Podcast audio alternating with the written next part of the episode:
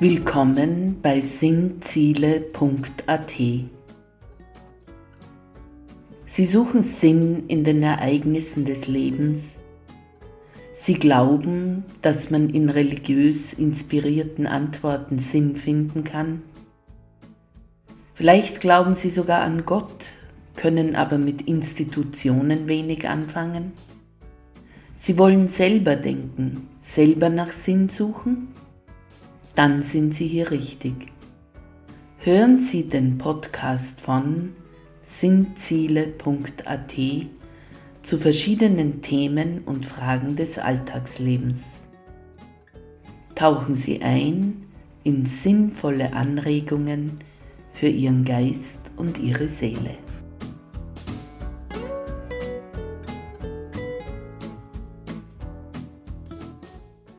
Guten Tag bei Raffaella macht Sinn. Heute im Themenkreis 4 Vernunft oder Teufel hören wir im Pod 2 Was sagt die Bibel über den Teufel Teil 1. Es werden bekannte Erzählungen der Kirche näher betrachtet und wir gehen der Zahl des Tieres nach. Auch menschliche Versuchungen werden beleuchtet. Also, was sagt die Bibel über den Teufel? Im Alten Testament kommt der Satan eher dünn weg. Im Buch Hiob fungiert er als Ankläger vor Gott und ist dabei wie ein Angestellter Gottes. Er kann in Funktion und Form nicht einfach tun, was er will, sondern einzig und allein, was Gott ihm gestattet. Im Fall Hiobs ist es ihm gestattet, als Ankläger und Vernaderer aufzutreten. Letztlich wird er aber von Hiob besiegt, weil der Gott die Treue hält, trotz allen Leids, welches er durch den Teufel erleiden muss. Hiob wird in der Folge reich beschenkt, und der Vernaderer und Bösewicht muss sich wieder ins Niemandsland zurückziehen, bis zum nächsten erlaubten Auftritt. Diese Sichtweise auf den Satan, den Ankläger vor Gott, den Vernaderer, ist auch die Sichtweise über den Teufel im traditionellen Judentum. Licht und Schatten fließen im Judentum aus einer Quelle, Gott. Im einen Fall ist es seine Liebe, die Menschen umfängt, im anderen Fall sein Zorn, der das Böse im Menschen trifft, wobei er lange braucht zum Zorn, und wenn der ausbricht, dann einzig zum Guten der Menschen, nicht zu ihrem Unheil. Uns erscheint der Zorn Gottes im Alten Testament mitunter ungerecht und willkürlich, aber das ist er nicht. Der Zorn Gottes hat nur ein Ziel. Er vernichtet das Böse in der Welt. Er ist nicht gegen die Menschen gerichtet, sondern gegen das Böse. Soweit so gut für das Judentum. Im Christentum hingegen kursiert ein weit verbreitetes Narrativ über den Satan das als allgemeingültiges Zeugnis über seinen Ursprung gehandelt wird. Man findet die Stellen im Buch Jesaja zusammengemischt mit dem Buch der Offenbarung. Es ist eine glatte und einleuchtende Geschichte, die aber, betrachtet man sich die Sache näher, den Fakten nicht standhält. Es ist die Geschichte vom gefallenen Engel Luzifer und seiner Heerschar, die er in den Höllengrund mitnahm. Schon in der Schule hörte ich davon, und das ging so. Satan war der schönste Engel im ganzen geschaffenen Engelheer Gottes. Er war strahlend mächtig und voll des Lichts. Darum hieß er auch Engel des Lichts lateinisch Luzifer.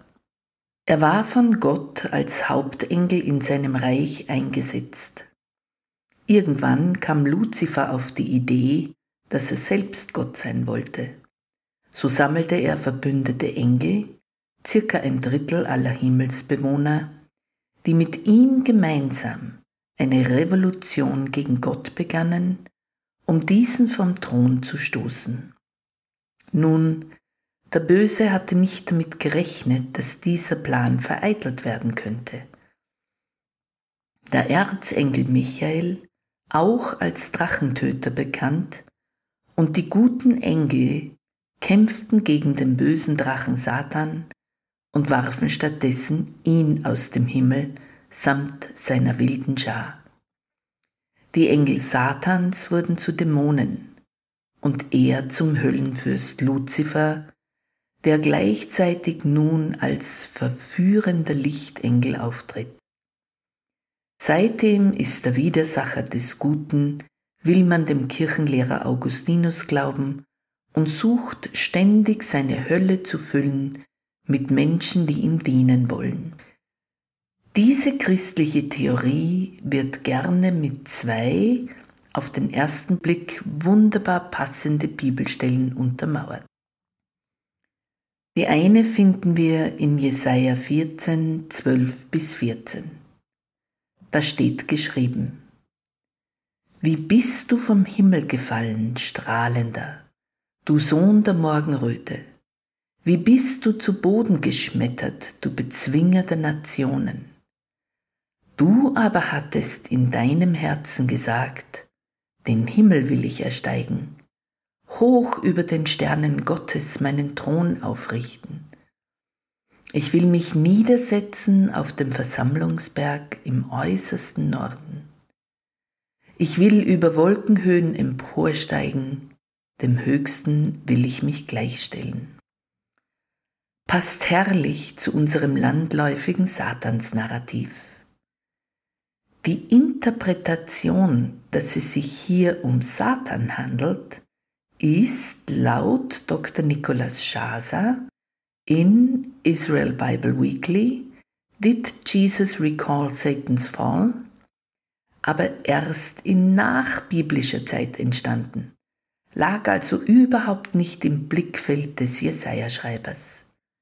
Nach Dr. Shaza unterstützt das Alte Testament die Erzählung über den Fall Satans vom Himmel nicht. Es geht um ganz was anderes.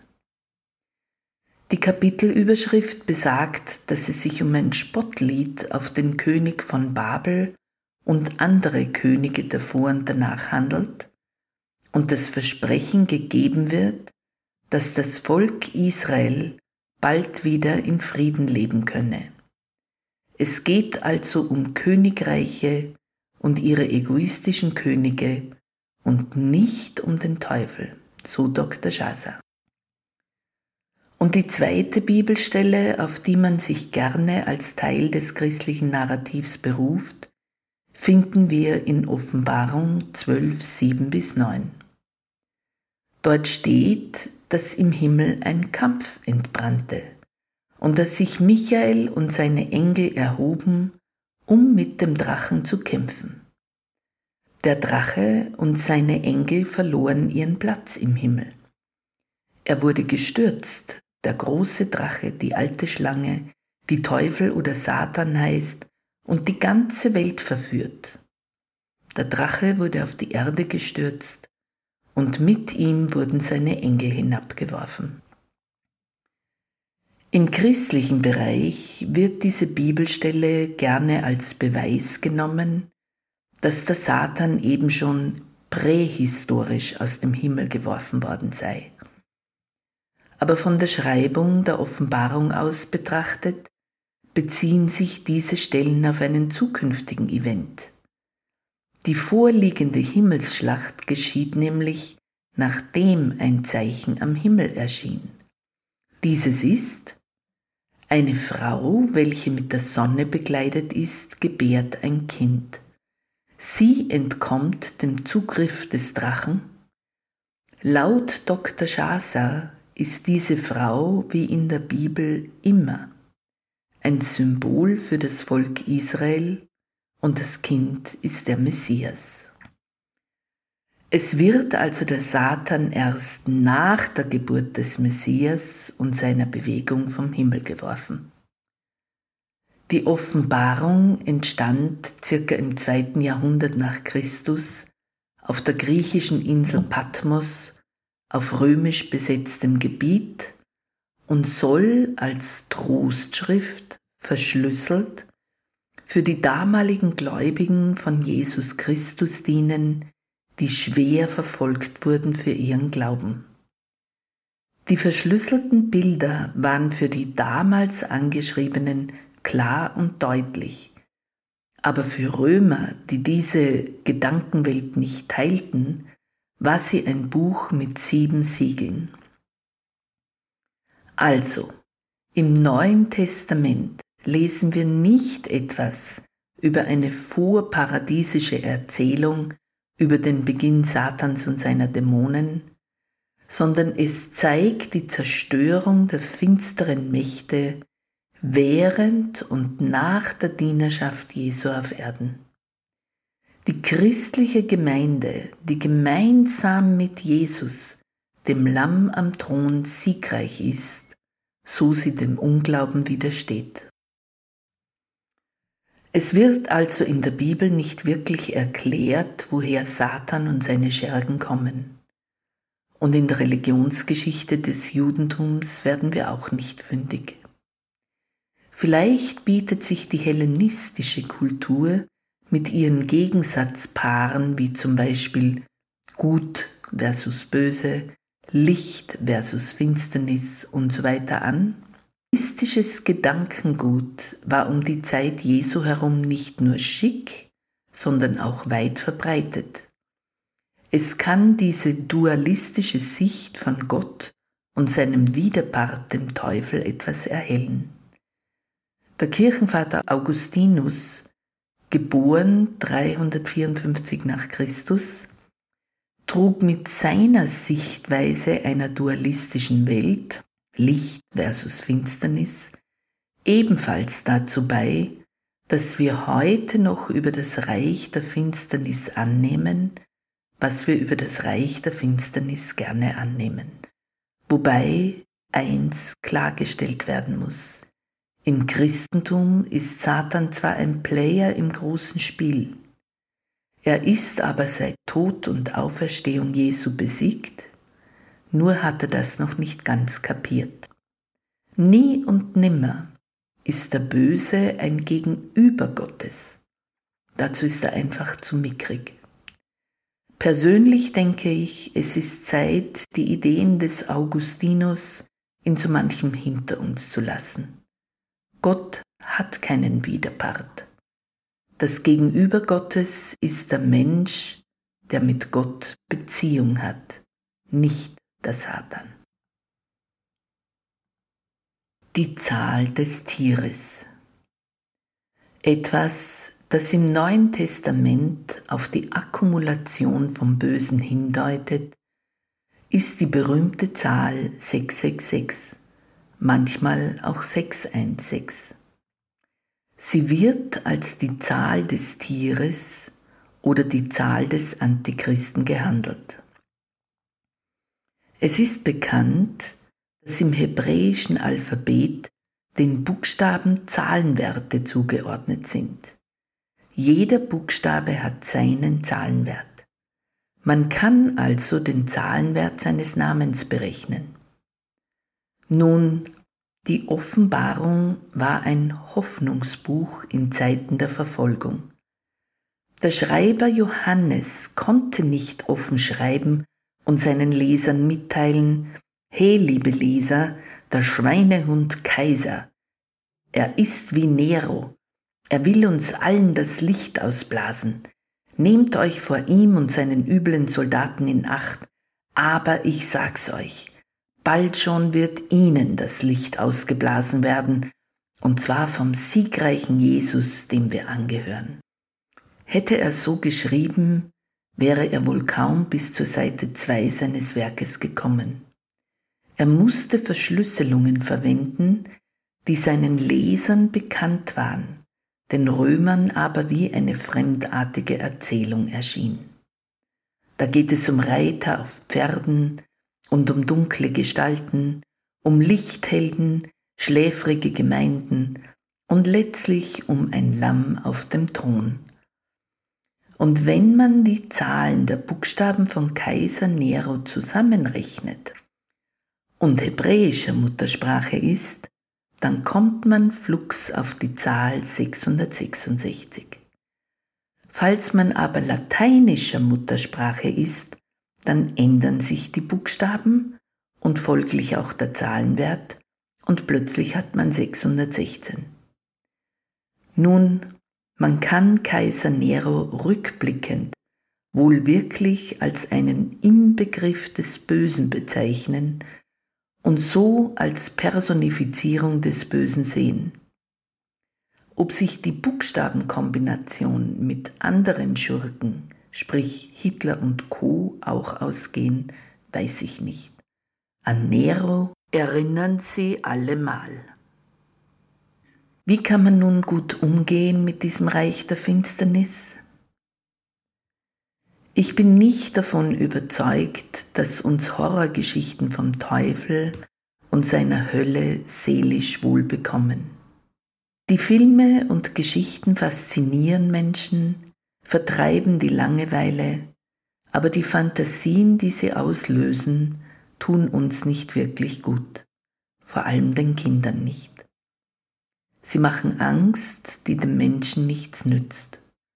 Und es steht höchst zu bezweifeln, dass der Teufel wirklich so aussieht, wie wir es uns gerne ausmalen, noch dass seine Hölle so ist, wie wir sie uns, dem Pichler Religionsbüchlein gemäß, vorstellen.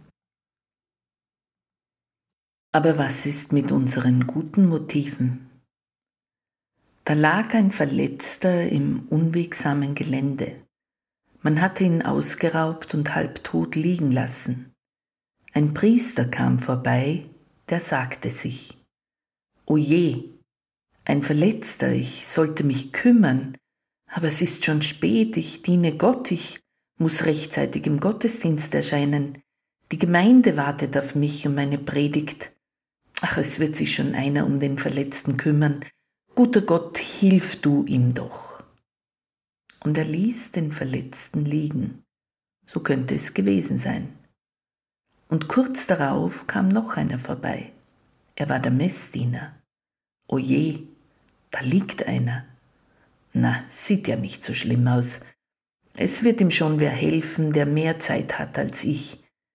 Ich, ich muss mich beeilen. Wer hilft sonst dem Priester, die Messe zu zelebrieren? Gott hat mich extra dafür berufen. Die Christen warten auf meinen Dienst. Und auch er ließ den Verletzten liegen und ging weiter. Ein Geschichtchen, welches sich in jedem Menschenleben ereignen kann, oder? Sitzt er nicht manchmal genau da, der Teufel, in unseren guten Motiven?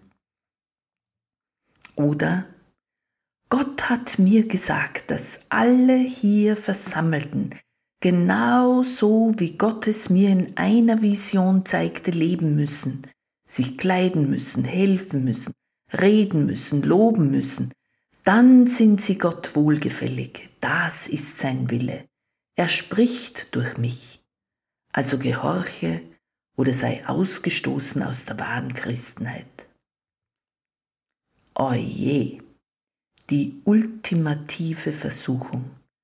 Gott und ich sind eins. Was ich für dich will, ist, was er für dich will.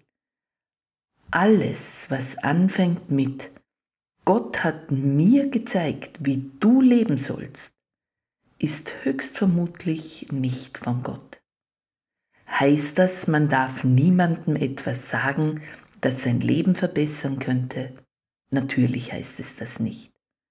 Aber die Frage bleibt, warum Gott mir zeigen will, wie jemand anderer besser leben soll.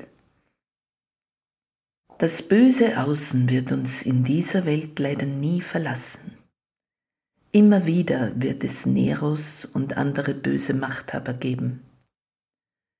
Das Wichtigste ist vielleicht, dass wir beten, dass Gott uns davor bewahren möge, dass wir ein Teil der Neros sein wollen, möglicherweise noch in dem falschen Glauben bestimmt das Richtige zu tun.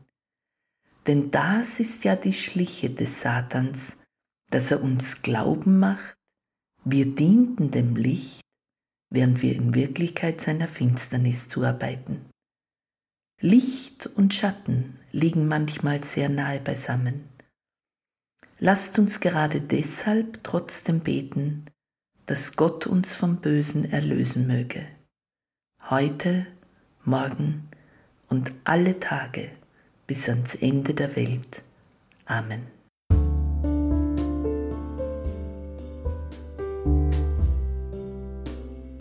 Vorschau Hören Sie zum Themenkreis 4 Vernunft oder Teufel den Pod 3 Was sagt die Bibel über den Teufel Teil 2 am Sonntag, den 19. März 2023.